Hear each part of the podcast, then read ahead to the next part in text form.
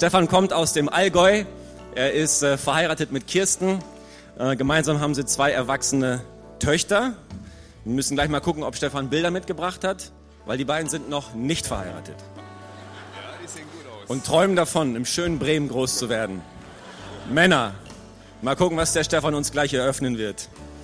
Und es äh, gäbe jetzt einige Funktionsbezeichnungen und Titel aufzuzählen. Er ist Pastor, er ist äh, Theologe, er ist Gemeindeberater, er ist Coach, er ist Supervisor, er ist Buchautor, ähm, er ist Leiter der Initiative Gebet, ähm, er ist äh, Geschäftsführer der Organisation AHELP, er ist äh, Vorstandsvorsitzender der geistlichen Gemeindeerneuerung im Bund evangelisch-freikirchlicher Gemeinden bei den Baptisten.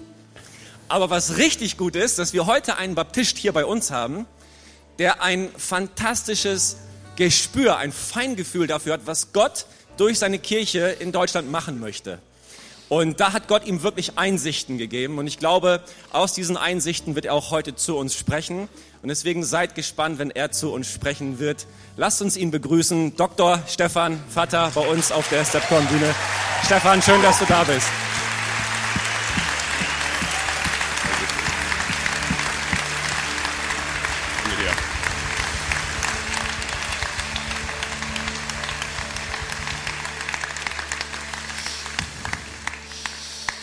Ja, sehr, sehr gut. Nehmt Platz. Es ist klasse hier zu sein. Ich freue mich sehr auf die nächsten 35 Minuten, die wir so miteinander haben dürfen. Es gibt ein interessantes, es gibt viele interessante Bibelworte, aber eins möchte ich kurz mal in den Raum hineinwerfen. In Hiob 37, Vers 5, da heißt es, Gott tut große Dinge, die wir nicht begreifen. Gott tut große Dinge, die wir nicht begreifen. Und weißt du, Du kannst es mal zu deinem Nachbarn sagen, der rechts und links von dir sitzt, weißt was, du bist echt ein großes Ding. Du bist ein gro ist da Schwitzer dabei? Ja, du bist ein großes Ding, ja. Du bist echt ein großes Ding, ja. Ich bin ja happy, ich habe sogar im Hebräisch nachgeschaut, äh, dass da nicht mit dick übersetzt werden kann, ja. Also du bist ein dickes Ding, ja. Dann wäre der Gag draußen gewesen. Du bist ein großes Ding. Wisst ihr, und wir möchten uns heute mit was befassen, das finde ich absolut faszinierend, nämlich äh, die Größe und das Unbeschreibliche, was der Herr in uns getan hat, besteht auch darin, was ich heute beleuchten möchte, dass der Löwe von Juda in dir lebt. Das ist was Außergewöhnliches. Der Löwe von Juda lebt in dir, ja. Oder die Löwin, natürlich beides, ja. Und ihr habt vorhin gerade meine Töchter angekündigt und ich muss sagen, äh, von, ich habe zwei erwachsene Töchter, die sind wirklich richtig löwenhaft, ja, löwinnenhaft, das kann man wirklich sagen, sind ganz tolle Mädels, 21, 23 Jahre. Bewerbungen dürfen an mich rangetragen werden, ja. Mit ausdrücklicher Genehmigung meiner Töchter, das ist echt verrückt, würde ich mir gar nicht trauen, sonst zu sagen. Wenn ich sage, hey, da war ein junger Mann, der könnte was für dich sein, dann sagt meine Töchter, hast die Handynummer von dem, ja. Dann sage ich, trau mich doch nicht, die Handynummer. Okay, gut nicht unser Thema heute. Also ich habe zwei geniale Löwinnen und bin mit einer Löwin verheiratet. Da bleibt dir nur noch die Möglichkeit zu überleben, indem du selbst ein Löwe bist, ja. Sonst wirst du aufgefressen. Die Metapher äh, setzt sich ganz bewusst am Anfang. Wenn wir als Christen nicht den Löwen von Juda entdecken, werden wir aus dieser Gesellschaft quasi wie entfernt werden. Das ist so. Ähm, diese Gesellschaft äh, hat echt einen Turbospeed reingenommen in verschiedene Bereiche. In Deutschland, wir leben mitten in einer Kulturrevolution, die ist exorbitant.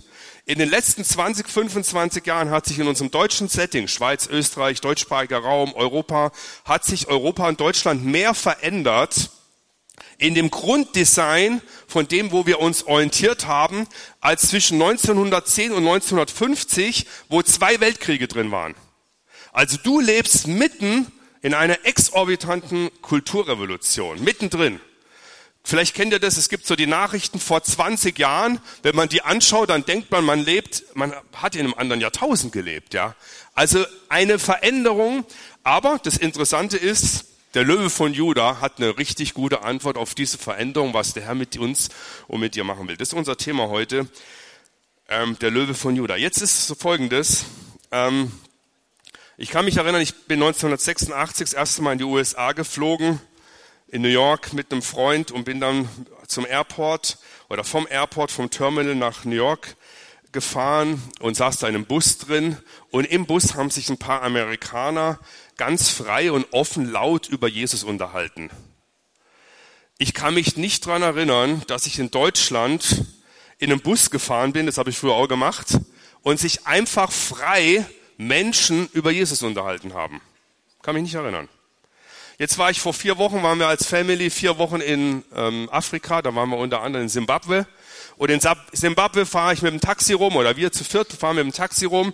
Da ist so ein, But so ein Button im, beim Taxifahrer gewesen, da stand drauf I love Jesus. Dann frage ich den Taxifahrer und sag, äh, sind Sie Christ? So, bist du Christ? Und dann sagt er nicht nur Yes, ja, sondern der hat richtig losgelegt. Ja, wir haben gerade Crusade, 30 Tage, da musst du hin, da musst du unbedingt dabei sein, da geht's ab und so, da ist richtig.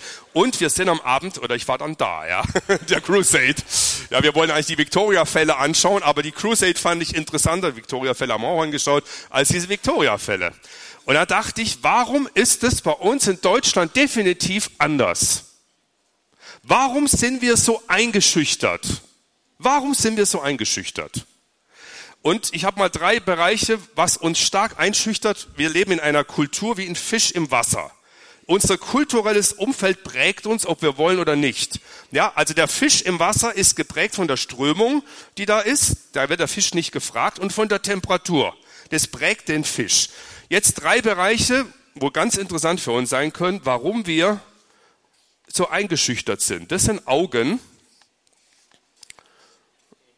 so einigermaßen. Also ich bin jetzt auch nicht so der Riesenzeichner, so, aber man kann es erkennen. Diese Augen, die richten sich auf uns. Das sollst du sein. Gendergerecht, wie auch immer, gell? So, geschlechtsneutral. Ja, was willst du machen? Also, wir haben ja nicht drei Geschlechter, vier, 70, 400 kamen jetzt Leute, Leute um die Ecke. Okay, ähm, jetzt pass auf. Ähm, es gibt eine interessante Frau, die heißt Elisabeth Dorothee Nölle. Die ist die Gründerin vom Allensbacher Institut Grand Madame, also dieses Meinungsforschungsinstitut. Und die hat Folgendes untersucht. Warum äh, Menschen keinen Mumm haben, das zu sagen, von was sie zutiefst überzeugt sind. Ja? Schaut mal, jetzt hier in diesem Umfeld besagt die Studie, ist es super easy, Gott zu preisen. Weil wir in dem Umfeld sind von Menschen, die das von Herzen gern tun. Das ist easy. Jetzt bist du aber plötzlich allein in einem Umfeld, am Arbeitsplatz, in der Schule, ähm, in der Nachbarschaft, in der Verwandtschaft und du schaust im Medienbereich dich um, die Medien prägen uns, untersucht sie stark. Und wenn du dann merkst, dass in dem Medienbereich, dass in deinem Freundesbereich, in deinem betrieblichen Bereich kaum jemand deine Meinung hat, deine Meinung nicht teilt, dann gibt es etwas, was sie untersucht hat, das nennt sich Schweigespirale. Dann gibt es sowas, was dich wirklich ziemlich richtig attackiert, dass du sagst, hey, wenn andere nicht diese Meinung haben, diese Auffassung haben, dann halte ich lieber meine Meinung zurück. Das könnte mich richtig was kosten. Wisst ihr, warum die das untersucht hat? Die hat es untersucht, das ist hochaktuell, die Untersuchung, weil die Umfragen oft nicht das sagen, was dann gewählt wird weil ganz viele Menschen bei Umfragen nicht das sagen, was sie wirklich denken. Das hat sie untersucht. Und übrigens, noch verrückter ist es, selbst bei anonymen Umfragen sagen Menschen oft nicht das, was sie wirklich denken, weil sie eingeschüchtert sind. Jetzt gibt es eine Untersuchung bei uns, wurde ziemlich heiß diskutiert, weil das ein Schock ist in Deutschland, Untersuchung, neutrale Untersuchung jetzt, zwei Drittel der deutschen Bevölkerung sagt, es gibt ganz viele Bereiche, da haben wir keine Freiheit mehr, das zu sagen, was wir denken. Zwei Drittel der Bevölkerung in Deutschland. Das ist keine christliche Untersuchung, gell? FAZ veröffentlicht und das macht was mit uns. Dann noch einen, Stimme, der sagt nichts mehr. Noch eine Stimme, Stefan Kretschmer, der Handballer hat ein Berücht, also vielleicht kennt er das berühmte Handballer gewesen, Superman, sehr interessante Type. Der hat neulich ein Interview gegeben in der Zeitung, es war, ging ziemlich durch die Medien. Da sagte er folgendes: Er sagte, ähm, wir haben in Deutschland eine Meinungsfreiheit in dem Sinn, dass du deine Meinung frei äußern kannst, aber wir haben keine Meinungsfreiheit mehr in dem Sinn, dass du nicht mit Repressionen, mit Repressalien rechnen musst, wenn du als Sportler, als Spitzensportler deine Meinung frei äußerst, die vom Mainstream abgeht. Und dann sagt er folgendes, er sagt dann, wenn du das tust, bekommst du eins, seine Formulierung, auf die Fresse. Jetzt hat er das in dem Interview in einer großen Zeitung gegeben und was entstand? Er hat eins aufgrund dieser Aussage auf die Fresse bekommen. Ja. Und das, meine Lieben, das macht was mit uns. Das macht was mit uns. Das ist unsere Kultur, unsere Gesellschaft, unser Setting. Ähm, deswegen ähm, ist es die Frage, was bedeutet es? Es kommt ein zweites dazu. Wenn ich dir sagen würde, so wie du heute hier bist als Christ, hör mal zu, ich sage dir, du darfst in Zukunft nicht mehr irgendwas von Jesus weitersagen, dann würdest du sagen, also da mache ich nicht mit, da wirst du aufstehen und dich dagegen rebellieren. Man macht es deswegen geschickter. Man sagt, eine Formulierung vor 200 Jahren, die sehr pointiert von Ideologen gesetzt, um uns rauszunehmen aus der Gesellschaft, Christus zu verkündigen. Das ist der Sinn. Man sagt, die Formulierung kennt ihr alle, der Glaube ist Privatsache. Der Glaube ist Privatsache. Der Glaube ist etwas, das kannst du auf der Toilette leben, äh, also privat wie dein Geschäftsmann, aber ansonsten der Glaube an sich ist private Sache, das geht nichts, hat nichts mit der Öffentlichkeit zu tun. Wisst ihr, ein Evangelium, das nicht verkündigt wird, ist kein Evangelium. Ja, eine frohe Botschaft, die die Menschen nicht hören, ist keine frohe Botschaft. Ja, Euangelion, das griechische Wort für Evangelium, haben die Griechen benutzt, wenn sie einen Sieg errungen haben, ist einer zurückgelaufen, daher kommt auch das mit dem Marathon, der ist die Marathondistanz gelaufen, dann rennt er rein und ruft in die Stadt aus, Euangelion, Evangelium, frohe Botschaft. Eine Botschaft, die nicht verkündigt wird, kann überhaupt keine Botschaft sein. Ein Licht, das nicht leuchtet, kann kein Licht sein. Ein Salz, das nicht Salz, kann kein Salz sein. Das ist unmöglich.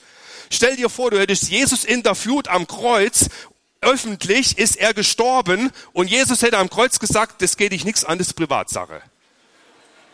Auferstehung. Die Auferstehung ist keine Privatsache. Und übrigens, wenn der Herr wiederkommt, wird es keine Privatsache sein.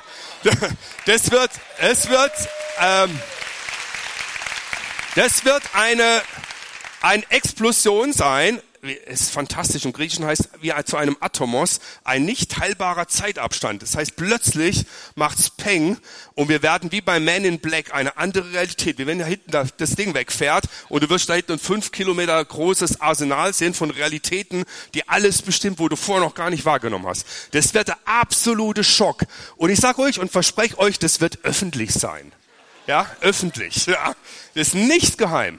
Also Christ sein ist von linksideologischen Leuten, ich will jetzt nicht weiter ausführen, die wollen ihre Ideologie platzieren und sagen, da stören bekennende Christen, deswegen bitte schaltet euch aus. Aber der Löwe von Juda hat hier was zu sagen. Der Löwe von Juda sagt, nee, das kannst du vergessen, du musst dich einschalten. Deswegen, ähm, wenn du die Kirche siehst heute, dann sind viele hier quasi das sind die Privatchristen, die sind da isoliert. Und hier ist eine große Welt, eine Gesellschaft, ich hatte es ja schon ein paar Mal gebracht, roundabout verbringst du ungefähr zehn Stunden im Durchschnitt in der Chapel. Dann hast du von 168 Stunden der Woche hast du 158 Stunden hier drin. In deinem Leben in der Gesellschaft in deinem Beruf, in deiner Familie, in deiner Ehe, in, in deinem schulischen Bereich, in all dem, was wir so leben. Ein normales Leben. Wir müssen nicht in die Welt gehen, wir leben in der Welt. Ja, wir sind Teil davon, wir sind da drin. Und jetzt möchte ich euch Folgendes fragen. Wenn wir hier heraus nicht Leben generieren, das hier Leben bringt, dann wird auch kein Leben mehr hier zurückfließen. Also ich bin davon überzeugt, dass wenn hier Leben gewonnen wird, wenn wir hier unser, der Löwe von Juda erleben, hier drin, im alltäglichen Leben mit normalen Menschen. Ich sag normal Sterbliche, ja. Also Menschen, die Gott noch nicht kennen, da erlebst du den Löwen von Juda, wie er zu dir spricht, dann wird das hier exorbitant belebt. Deswegen äh, folgender Punkt. Ich möchte ein kleines Löwentraining mit uns heute Vormittag machen. Äh, das Löwentraining heißt, wie schaut der Löwe von Juda diese Dinge an? Die erste Sache und diese Sache. Wie schaut der Löwe von Juda das an? Äh, stell dir vor, wir hätten, wir würden gemeinsam 2000 Jahre zurückgehen.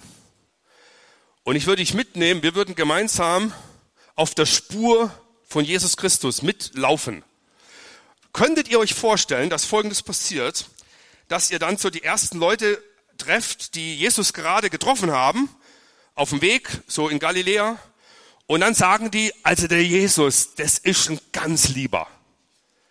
Oh, der ist sowas von lieb. Wisst ihr, was lieb heißt? Der deutsche Begriff Liebe kommt von Lib. Mittelhochdeutsch, das heißt, was mir angenehm ist. Das kann alles und nichts heißen. Das ist das inflationärste Wort dieser irdischen Sphäre im deutschen Sprachgebrauch ist Liebe.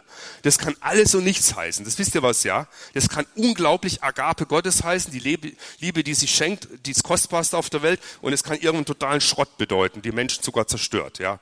Also, und stellt euch vor, wir würden mal hingehen und sagen, also der Jesus ist ein ganz, ganz lieber. Wo der ist, da ist, danach liegen sich alle, das ganze Dorf, wenn du da hingehst, die liegen sich in den Armen. Die, da ist eine Harmonie, das ist unglaublich. Das ist so fantastisch und so knuddelig.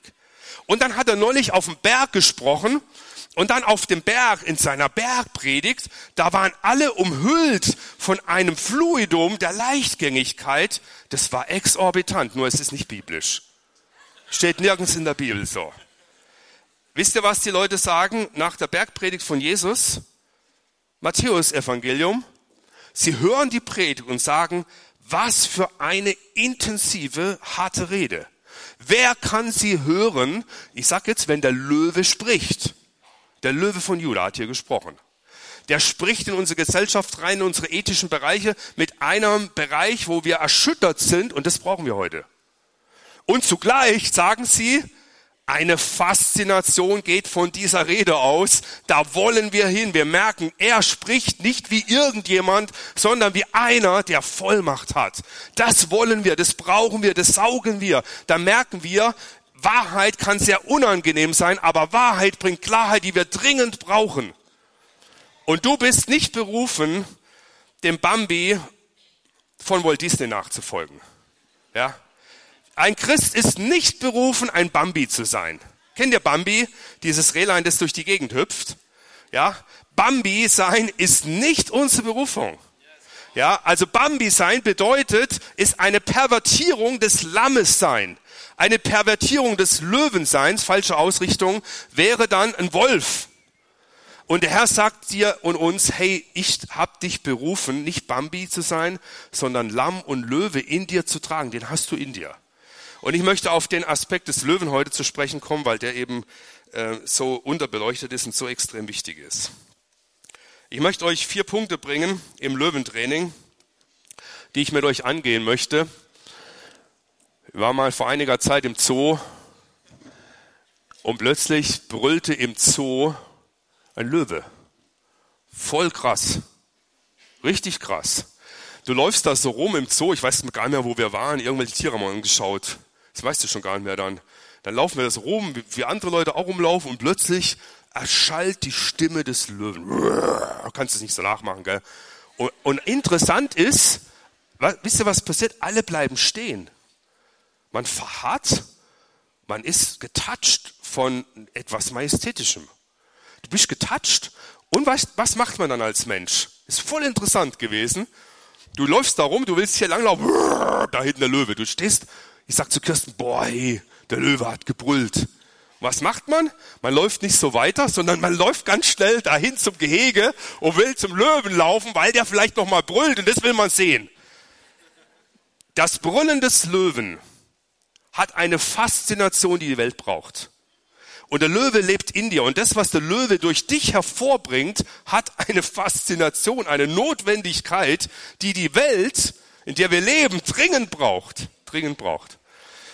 Deswegen möchte ich euch vier Aspekte nennen, wo wir den Löwen von Judah von ihm lernen können, wie er durch die Dörfer geht. Ich möchte es mal festmachen an vier Arten, wie Jesus auf Fragen antwortet. Das ist sehr wichtig für uns, weil wir kriegen, wir werden mit Fragen behämmert in verschiedenen Bereichen und es ist sehr, sehr gut zu sehen, wie macht es denn der Löwe von Judah? Dem wir nachfolgen, der in uns lebt, der in uns hier drin ist und möchte, dass wir von dem lernen, was er gemacht hat. Erstens ist, äh, Lukas 18, Vers 18 heißt es, und es fragten ihn die Oberen und sprachen, guter Meister, was muss ich tun, dass ich das ewige Leben erbe? Jesus aber sprach zu ihm, was nennst du mich gut? Niemand ist gut als Gott allein. Der Löwe macht Folgendes. Der Löwe erhebt seine Stimme und ruft von uns weg, vom Humanistischen, der Mensch ist gut, was nennst du mich gut? Das ist übersetzt in unseren heutigen Kontext, yes, we can. Das ist Humanismus. Yes, we can. Humanistisch. Wir können das. Wir können viel, finde ich auch super.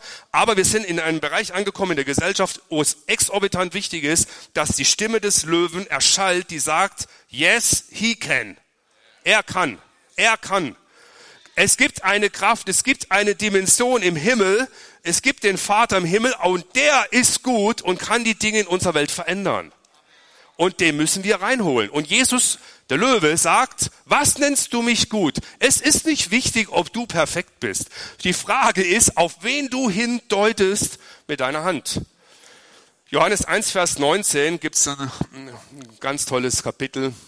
Müsst ihr zu Hause mal lesen, ist echt fantastisch. Johannes der Täufer. Johannes der Täufer macht Folgendes. Sie sagen zu ihm, bist du der Messias? Und er sagt, ich bin nicht der Messias. Übrigens auch im Griechischen interessant. Ego emi sagt Jesus, ich, ich bin. Und er sagt ego ik emi. Das heißt, ich bin das nicht. Ich bin nicht der Messias.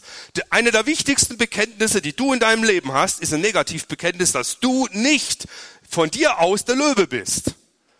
Aber, weil der Herr in dir lebt, hast du den Löwen in dir und der Löwe in dir befähigt dich, etwas zu tun, was du selbst nicht tun könntest. Das ist sehr, sehr entscheidend und sehr, sehr wichtig. Jetzt macht er folgendes, Johannes. Johannes sagt, ich bin kein besonderer Mensch, ich bin nicht mal ein Prophet, ein großer, äh, sondern ich bin eine Stimme in der Wüste, die ruft, bereitet Kyrios den Weg. Der Löwe des Herrn, das Löwenhafte in dir, ist das, wo du hingehst und auf andere Menschen oder äh, Christus oder so hindeutest, dass Menschen erkennen, dass du auf etwas anderes hinweist, was größer ist, als du selbst bist. Schau dir von einem Navigationsgerät, wenn ich hier jetzt nach Bremen gefahren bin mit dem Auto, dann erwarte ich nicht, dass das sexy ist. Sondern ich erwarte, wenn ich draufdruck Bremen und so, dass das mich dahin navigiert, hinweist und dass ich dann ankomme und dann bin ich dankbar, dass es mir den Weg gewiesen hat. Wir waren mal in Tunesien, meine Frau und ich, vor einigen Jahren. Wir waren gerade kurz verheiratet, zwei Jahre war ein anderes Ehepaar dabei, Mediziner, nicht im Glauben. Der Guide sagt uns Folgendes, wenn ihr von A nach B in die Oase fahrt, dann macht Folgendes, ihr dürft nicht Cola trinken, sondern Pfefferminztee, das löscht den Durst besser. Wir sind von A nach B gefahren, was will meine Frau trinken in der Oase? Cola. Warum war ich dagegen, dass sie Cola trinkt? Ich komme aus dem Schwabeländle, hier. Weißt du auch, weil es dreimal teurer war. Ja, deswegen dreimal teurer, gell? Läuft nichts, gell? Und dann, und dann spreche ich mit Kirsten und wir haben jetzt, so wie das in der Ehe ist, kein Handgemenge und nichts geschrien, aber halt so eine kleine Disputation darüber. Dann reden wir so und haben uns so ein bisschen so in der Wolle. Ich sag, du keine Cola, sie sagt doch und so geht 0815, so wie das manchmal ist. Dann kommt das Ehepaar, die Mediziner kommen dahin und sagen zu uns, Ah, so ist es also in der christlichen Ehe. Du, die sind auch nicht anders als wir. Und es war so ein kurzer Moment bei mir, da dachte ich, du musst jetzt voll einen rausheucheln. Du musst jetzt irgendwie sagen, wir sind seit 500 Jahren verheiratet und es kommt so gut wie nie vor. Erstens unglaubwürdig, zweitens sind wir nicht so lange verheiratet. Dann sagt der Herr zu mir, preist den Herrn Geist Gottes, der rettet uns aus der Dummheit des eigenen Tuns. Da äh, sagt der Geist Gottes zu mir, hey Stefan, lass das, wenn du das machst, er wird dir sagen, du bist ein Heuchler, mach was anderes, weis auf mich hin. Dein Finger, der Johannes der Täufer in einem großartigen Bild bei, ähm, in Kollnau, äh, Isenheimer Altar siehst du, wie Johannes da steht mit dem überdimensionalen Finger zum Kreuz hinweist. Weise auf mich hin, von dir weg. Hinweiser zum Herrn, Wegweiser von dir, Hinweiser zum Herrn. Was Jesus hier macht, als er zum Vater spricht, hey, der Vater ist gut. Und dann sagt, äh, sage ich ihm, du weißt was, wir sind ganz normale Menschen, aber wir leben aus der Vergebung, weil wir von Christus Vergebung bekommen und selbst in so kleinen Dingen zieht Vergebung. Wir können aus der Vergebung lernen, weil uns vergeben worden ist. Aus der Quelle dürfen wir schöpfen als Ehepaar. Er sagte ja, okay, da zottelte ab. Am nächsten Tag haben wir so einen Kamelritt gehabt. Er saß auf so einem Kamel, drehte sich um und sagte Folgendes zu mir. Er sagte, wenn du mir gestern gesagt hättest, dass das bei euch selten passiert, genau das, wo der Geist Gottes mich drauf vorgewarnt hat, dann hätte ich gewusst, du bist ein christlicher Heuchler. Aber weil du so auf diesen Herrn hingewiesen hast, das ist interessant. Ja, das ist interessant. Ähm, der, der Löwe von Juda weist auf den Heiligen hin, auf die Majestät, auf das, was mehr ist als du. Und das ist faszinierend für andere und damit auch für dich. Das ist der erste Punkt im Löwentraining. Zweiter Punkt, äh, himmlische Profile zeigen. Sie haben ja versucht, Jesus übers Wort zu hauen mit den Steuerfragen. Äh, wem soll man den Steuer entrichten? Matthäus 22, Vers 15. Und Jesus sagt, ey, ihr seid Heuchler. Äh, schaut die Münze an, da wisst ihr das Bild, ähm, der da drauf ist, dem sollt ihr Steuer entrichten. Ähm, hier geht es um Folgendes. Mir geht es nicht um den genauen textlichen Befund, sondern um was Grundsätzliches, Strategisches, was der Löwe von Judah macht. Er macht nämlich Folgendes. Nicht jede Frage, die dir gestellt wird, sollst du beantworten, wenn du weise bist. Der Löwe von Juda sagt dir, dass nicht jede Frage zu beantworten ist. Weiß eigentlich deine Mutter, dass du dumm bist? Wollte ich dich schon immer mal fragen. Das ist mein Chauffeur hier. Ich weiß gar nicht mehr genau. Weiß eigentlich deine Mutter, dass du dumm bist? Ist eine ganz gemeine Frage. Weißt du warum? Egal wie du die beantwortest, du bist, bleibst immer dumm, ob es deine Mutter weiß oder nicht. Das heißt, in der Frage ist schon die Falle drin. Ja, es gibt ganz viele Fragen heute in unserer Gesellschaft, da ist die in der Frage schon die Falle drin und wir müssen das checken, dass wenn du die Frage jetzt versuchst zu beantworten, hast du dich schon verstrickt in eine Katastrophe. Und der Löwe sagt von Judah, dumme Fragen, Fangfragen beantworte ich nicht. Das können wir von Jesus lernen, ist sehr wichtig. Aktuell bedeutet es zum Beispiel, wenn wir unseren Ideologen Jacques Derrida nennen, von dem wir den Gender und die Sachen ideologischen Background haben. Vielleicht hast du dich auch schon mal gefragt, es ist so komisch, dass alles durcheinander geworfen wird. Das, also äh, Rassismus mit Behinderten und, und Homosexualität und Mann, Frau, alles ist ein Kuchen. Das kommt von der Fragestellung, die Jacques Derrida im negativen Sinn sehr gut formuliert hat. Er sagte, ob schwarz, ob weiß, ob Mann, ob Frau, ob homosexuell oder heterosexuell, ob behindert oder nicht behindert, wenn du da nicht bereit bist, es komplett aufzulösen, alle diese Strukturen, bist du asymmetrischer Machthaber. Egal, verstehst du? Alles wird in einen Kuchen genommen. Und da ist es wichtig, dass der Löwe von Juda dir Klarheit verschafft. Es gibt Dinge, da sollst du weise sein, nicht darauf antworten. Das wird immer wichtiger werden. Ähm, schaut mal, ich komme ja aus Bayern ich habe mir überlegt, was würde mit euch passieren, wenn ich hier mit dem Bayern München Trikot rumlaufen würde? Ja, yeah! nee, ich glaube nicht. Ich bin kein Bayern München Fan. So, ja. Also, ja, schau mal hier. Ja. ist sehr gut, danke, ihr demonstriert es super. Ich bin SC Freiburg Fan. Ist das okay? Das ist neutral, gell? SC Freiburg ist neutral. Werder Bremen ist halb neutral. Ähm, äh, Bayern München ist jenseits von neutral, kein, kein Thema. Jetzt stellt euch vor, ich wäre so unweise und würde mich so platzieren, dass ich jetzt mit irgendeinem Fußball-Fan-Ding hier zu euch komme. Das ist sehr dumm, weil ich von automatisch sofort Spaltungen erzeuge. Wenn du als Christ dich ganz links am Ufer aufstellst, was viele Kirchen tun, ist es nicht schlau. Du bist Teil der Spaltung und nicht Teil der Lösung. Ja?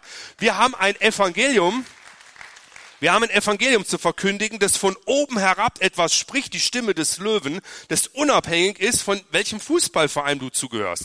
Wir haben von Uli Hoeneß bis, wie heißt der Chef bei euch in Werder Bremen, egal wie der heißt, egal welcher Fußballverein, wir haben eine Botschaft, die von oben kommt. Lass dich versöhnen mit Gott, egal in welchem Fußballverein du bist. Ja, die Stimme des Löwen ist wichtig. Und jetzt politisch natürlich übertragen, ob du links, rechts oder Mitte, Mitte ist auch hier nicht gefragt, sondern gefragt ist, ob du eine Perspektive des Himmels hast für die Erde.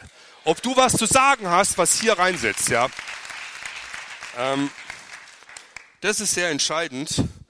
Wir müssen so aufpassen, dass wir uns nicht politisch gefangen nehmen lassen. Ich habe ja mit Politikern zu tun, ich mache das auch gerne, mit, mit Couleur, wo ich sagen würde, also neulich war es echt lustig, da ging es von einer Partei, wo ich nicht wähle, zu einer anderen, die ich auch nicht wähle. Das sind so die zwei Extreme eigentlich bei uns im Bundestag äh, äh, im Bundestag und, und ich habe irgendwie diese innere Freude und Freiheit, ob ich mit einem äh, hohen Abgeordneten da von irgendeiner Partei, ich habe eine Message für euch, ich habe ein Herz für euch und da hilft mir dieser Löwe von Juda, der Background, dass ich weiß, der Herr sagt, hey, verfang dich nicht in irgendwelchen Fragen, die nichts bringen. Lass dich da nicht nach links oder rechts ziehen im wahrsten Sinne des Wortes, sondern komm von der Warte des Himmels. Das ist das, was die Welt braucht. Ähm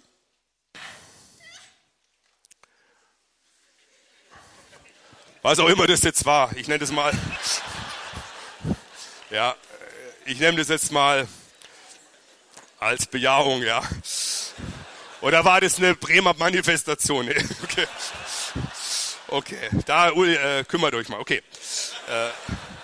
Äh, äh, dr dritter Punkt. Äh, Jesus macht keine religiösen Spielchen mit. Vom Löwen von Juda lernen wir, das Löwenhafte ist, steig aus aus religiösen Spielereien. Das können wir uns nicht mehr leisten ich bin, ich bin ja auch Theologe, habe promoviert, ich habe zwei Master gemacht. Ich, theologisch könnte ich in so vielen Dingen mich in Streiterei mit anderen Theologen und mit anderen Christen verfangen. Aber meine Lieben, ich schaue, was hier aufleuchtet, was hier Licht und Salz ist. Und alles, was ich merke, was hier Streitigkeiten sind, was hier nichts abwirft an Licht und Salz, ist für mich uninteressant. Da könnt ihr rumstreiten, wie ihr wollt, oder irgendjemand. Ähm, es, es gibt Dinge, die hier bestritten werden, wo ich auch sage, hey, das ist mir dann egal, wenn ihr das dann liberal irgendwie so seht, ja, Jesus ist gar nicht richtig auferstanden, den brauchen wir eigentlich gar nicht, irgendwie sind wir alle erlöst und so.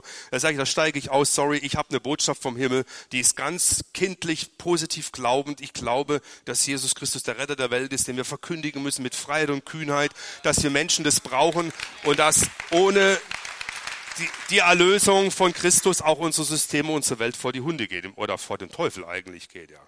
Jetzt ähm, ähm, Lukas 20, Vers 2, da wollen sie ihn gefangen nehmen in der Diskussion, im Gespräch meine ich jetzt. Und dann geht es um die Frage der Vollmacht und Jesus stellt eine Frage zurück und sagt, wenn ihr die Frage nicht beantworten könnt, sage ich euch nicht, in welcher Vollmacht ich das gemacht habe. Wisst ihr, wir leben in einer Zeit von einer unglaublich exorbitanten, religiösen, äh, geschwängerten Gottlosigkeit. Ja, eine religiöse, äh, religionsfreudige Gottlosigkeit religionsfreudige Gottlosigkeit. Ähm, das ist äh, nicht nur im esoterischen Bereich, das ist auch in vielen Religionen so. Nach, nach äh, im theologischen Bereich wird zum Beispiel der Hinduismus ist man sich gar nicht sicher, ob das überhaupt äh, ein Gottglaube ist, wenn du Millionen von Göttern hast, irgendeine Kraft benennst du so. Der Buddhismus hat überhaupt keinen Gott, der wichtig ist. Vielleicht wisst ihr das. Religion heißt noch lange nicht, dass das was mit Gott zu tun hat, gell?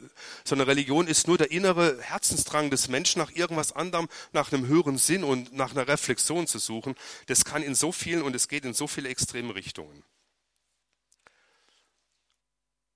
Du kannst dich in religiöse Dinge verstricken lassen und das Wesentliche dabei verlieren.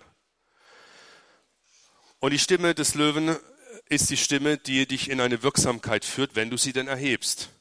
Ich saß mit meiner Frau, mit einem Anwalt zusammen, da saß der Anwalt, da saß seine Frau, da saß meine Frau, da saß ich, wir haben ein Abendessen gehabt, alles war harmonisch. Ihr wisst, die Harmonie ist manchmal der größte Feind der Wahrheit. Ja? Also alles war harmonisch, er erzählte so, wie er im Glauben und Gott und so. Und es war ganz klar, dass der nicht gläubig ist. Der hat keine Beziehung zu Jesus. Und da habe ich gedacht, der hat überhaupt keine Beziehung. Mache ich das religiöse Spielchen mit? Indem ich so sage, ja, ja, genau und wunderbar und lass uns essen und nette Gemeinschaft und der Abend plätschert dahin und du stirbst, wenn du so alles dahin plätschern lässt in deinem Leben, dann stirbt man irgendwann auf deinem Sarg dann später drauf, er starb vor Langeweile, weil er nichts erlebt hat mit Gott. Ja? Und dann rutscht mir folgender Satz raus. Ich sagte zu ihm, ich muss Ihnen was sagen, Sie sind kein Christ. Und ich weiß noch, wie er essen wollte oder alle. Ähm, und wie dann nach Knicke richtet, macht man den Löffel zum Mund und so und plötzlich erstarrt er alles. Da hättest du mit dem Foto äh, Langzeit, also mit einer Belichtung, super Belichtung, dann erstarrt er alles. Und ich habe gedacht, so ein Mist, die Harmonie ist weg. Harmonie ist weg. Aber weißt du, wenn Harmonie weg ist, ist manchmal der ideale Platz geebnet für echte Liebe und Wahrheit. Und dann haben wir ihm gesagt, wie meinen Sie das und so, war spannungsgeladen, keine Frage. Und dann haben wir ihm erzählt, was bedeutet eine Beziehung zu Jesus. Eine Woche später ruft der Anwalt mich an und sagt Folgendes am Telefon, ich kannte den nicht. Vorher. Und er sagt ja, ja. Und er sagt ja Folgendes, er sagte, ich möchte mich bedanken bei Ihnen, dass Sie mir den Weg zum Leben gewiesen haben. Ja. Also, wenn du, Wenn, wenn du den Löwen nicht die Stimme erschallen lässt, wirst du nichts gewinnen. Durch luschiges Daherfließen wird nichts gewonnen. Wir sind von unserer Mentalität sehr unterschiedlich. Und wir haben alle Angst und Furcht vor gewissen Dingen. Es ist nur die Frage, was es ist. Selbst Paulus sagt, betet für mich, dass mir Kühnheit, Freimütigkeit verliehen wird, weil es gibt Dinge, ich gibt Dinge, da bin ich ein totaler Feigling. Wirklich. Und es gibt Dinge, da bist du das. Aber das ist nicht entscheidend, ob du ein Feigling bist oder Feiglingnine oder wie man das feminin nennt. Das ist nicht entscheidend, ja. Entscheidend ist, lebt der Löwe in dir, den du aktivieren kannst, weil er in dir ist und die Verheißung hat, dass die Kraft in dir größer ist als das, was du kannst. Der, der in dir ist, ist größer als der, der in der Welt ist, ja. Epheser 6, Vers 10, seid stark in dem Herrn, in der Macht seiner Stärke. Das ist das dritte. Viertens, kommen wir zum letzten Punkt. Ähm, volle Konfrontation. Der Löwe hat manchmal volle Konfrontation abgekriegt. Römer 8, äh, nicht Römer 8, äh, Johannes 8, Vers 41 folgende. Die Bibel formuliert es charm, äh, äh, nicht schamhaft, ähm, äh, charmant. Sie sagt folgendes, charmant, Entschuldigung, charmant. Sie sagt folgendes, sie sagen zu Jesus, Jesus, wir sind nicht unehelich geboren. Wisst ihr, was das heißt? Das heißt, sie haben gesagt, deine Mutter ist eine Hure, du bist ein Hurensohn. Jetzt hat Jesus, das haben sie gesagt, du, ja, schön formuliert hier ein bisschen, aber das haben sie gesagt. Jetzt sagt Jesus, euer Vater ist der Teufel von Anfang an und ihr ertragt es nicht, weil ich die Wahrheit spreche. Und die Stimme des Löwen, wenn du bitte die nächste Folie zeigst, ist die Stimme der Wahrheit. Das ist total entscheidend. Das ist der letzte Punkt, auf den ich eingehen möchte, weil das so, so zentral ist. Wisst ihr, die Stimme der Wahrheit zu erheben, ist das, was unsere Gesellschaft heute braucht. Neulich war hier eine Demonstration, vorgestern waren Klimaaktivisten in Bremen. Ich war zufällig dabei, schau mir das an, die verteilen einen Flyer, und dann steht ganz groß auf dem Flyer drauf, wir fordern, erstens, sagt die Wahrheit. Die Gesellschaft ist reif, Wahrheit zu hören, dass wir Wahrheit sprechen dass sie gesagt wird. Ihr seht diesen Stier, der ist von der Wall Street. Es gab mal einen Künstler, der hat diesen Stier in die Wall Street reingesetzt. Und dann hat er ähm, Folgendes gesagt. Äh, der ist überhaupt nicht von der Wall Street gewesen, es war ein Künstler. Der sagte, ich will euch folgendes Signal damit setzen. Ihr müsst manchmal mutig den Stier bei den Hörnern packen. Mut haben, den Stier bei den Hörnern zu packen und die Wahrheit zu sprechen, die Wahrheit zu sagen. Wisst ihr, wir haben heute das größte Problem ist, äh, wo die Wahrheit heute angegriffen wird, ist nicht durch Lüge, dass sie attackiert wird, nicht durch Big Brother is watching you, das ist nicht unser Hauptproblem in der westlichen Kultur, äh, sondern wie Alice Huxley sagt in Brave New World, das Hauptproblem in unserer Kultur ist heute, dass das, äh, die Wahrheit ersäuft wird in einem Meer von Belanglosigkeiten, in einem Meer von Trivialitäten. Das ist heute unser Hauptproblem, unser äh, Kernmerkmal, wo wir sehr, sehr aufpassen müssen. Es gibt etwas wie objektive Wahrheiten, die wir zu verkündigen haben. Die Gravitation ist eine objektive Wahrheit, die Statik. Dass jeder Mensch sich fragt, äh, die Welt müsste eigentlich anders sein, als sie ist. Ist eine objektive Wahrheit, die ist in jedem Menschen reingelegt. Dass wir wissen, dass es nicht gut ist, ein Kind zu quälen, das ist egal in welcher Kultur bist, ist eine objektive Wahrheit. Und die Wahrheit ist die Säule der Gesellschaft. Wo die Wahrheit verkündigt wird, kommt eine Gesellschaft weiter und wo nicht, da wird sie kaputt gehen. Äh, die Wahrheit zu verkündigen, sagte mal jemand, äh, wer die Wahrheit sagt, braucht ein schnelles Pferd. Das ist in der Tat so.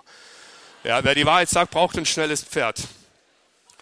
Ähm, ich möchte euch gerne äh, Folgendes sagen vom Viktor Frankl, ein Pädagoge, der sagte mal Folgendes. Er sagte, wenn du den Menschen im Gefängnis sagst, du bist schuld, dass du halt Mörder bist, du bist das Opfer deiner eigenen Gene und so weiter, dann entwürdigst du den Mensch. Weißt du, es ist eine Würde, wenn wir den Menschen sagen, du bist schuldig geworden, dir kann Vergebung äh, zugesprochen werden, du kannst neu anfangen in deinem Leben, gleich wo du stehst. Es gibt eine Perspektive, die über das Irdische hinausgeht. Es gibt eine Offenbarung, woher du kommst. Es gibt etwas, warum du lebst, wozu du lebst. Das sind Wahrheiten, meine Lieben, die sind so exorbitant kostbar, die müssen wir verkündigen. Die müssen wir weitergeben, die müssen wir umreißen und sagen können, ja. Diese Welt hat hier keine Antworten auf diese Fragen. Ich habe ein ganzes Buch drüber geschrieben, das bald veröffentlicht wird. Also das ist der Hammer. Ich hätte nie gedacht, dass es so leer ist in den Beantwortungen dieser Fragen. Ich möchte euch noch zwei Bilder zeigen, wenn du bitte mal die Folien umschaltest. Ja, genau. Schaut euch diesen Mann bitte an. Von Norman Rockwell gezeichnet, steht auf. Und ich möchte dir Folgendes sagen und zusprechen. Ich glaube, dass Gott zu dir spricht. Es gibt Kontexte,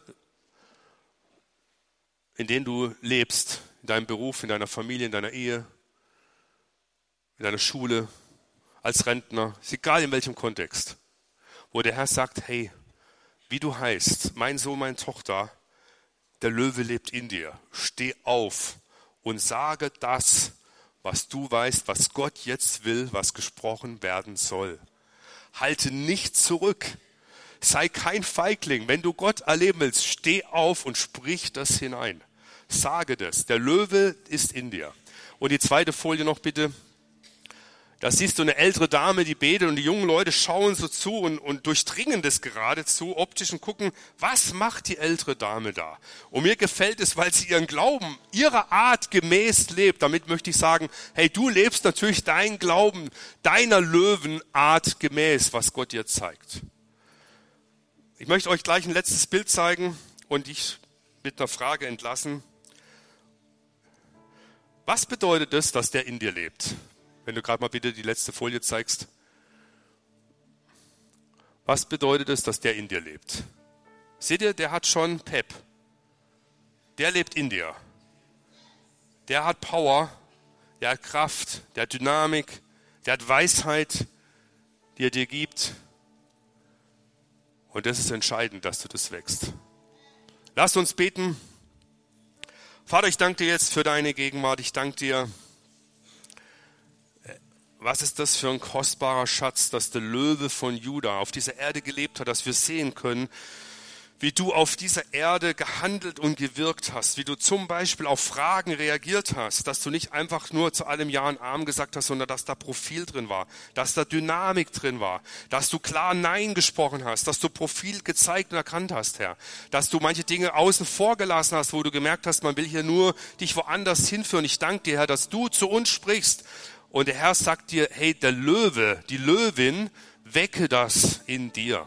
Das darf nicht einfach nur dahin plätschern und die Kühnheit nicht nur in diesem Gemäuer im Lobpreis, sondern in deinem normalen Arbeitsleben. Und wenn du das auf dem Herzen hast, du sagst, Herr, hier bin ich, möchte ich bitten, dass du das in mir freisetzt, dass du mich da berührst durch deinen Geist, dann bitte ich dich einfach, steh auf, mach's damit kund und sag, Herr, hier bin ich, möchte mich dir hier weihen und geben und sagen, Herr, Du siehst es auch, an welchen Stellen ich aufstehen müsste und das sprechen müsste, was du gesagt hast, was jetzt gesprochen werden soll.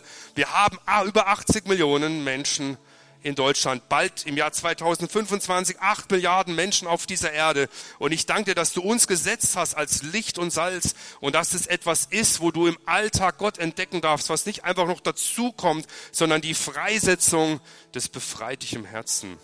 Ich danke dir, dass du das tust. Und du kannst einfach mal deine Hand links auf dein Herz legen, denn das Herz ist die entscheidende Stelle, wo Kühnheit herauskommt, wo Kühnheit erwächst, wo du merkst, wenn der Geist Gottes hier dich anspricht, dich toucht, dann bist du frei. Und du kannst deine andere Hand zum Himmel emporheben und lass den Geist Gottes jetzt gerade wirken, wo er dir sagt, mein Sohn, meine Tochter, du siehst die Situation, wo du so zurückgewichen bist, wo du resigniert hast, du hast deine Unterschrift zurückgezogen, resignare, du hast aufgegeben und der Herr sagt dir, hey, ich möchte neu vor Augen malen, was es bedeutet, dass der Löwe von Juda in dir lebt. Sei stark in mir, in der Kraft meiner Stärke. Es geht nicht um deine Fähigkeit, um deine Stärke, um dein Vermögen, sondern um das, was Christus in dir getan hat. Und der Herr möchte euch Folgendes zusprechen. Avila sagte mal, wenn ich gewusst hätte, welche Majestät in meinem Herzen lebt, dann hätte ich ihn nicht so oft allein gelassen.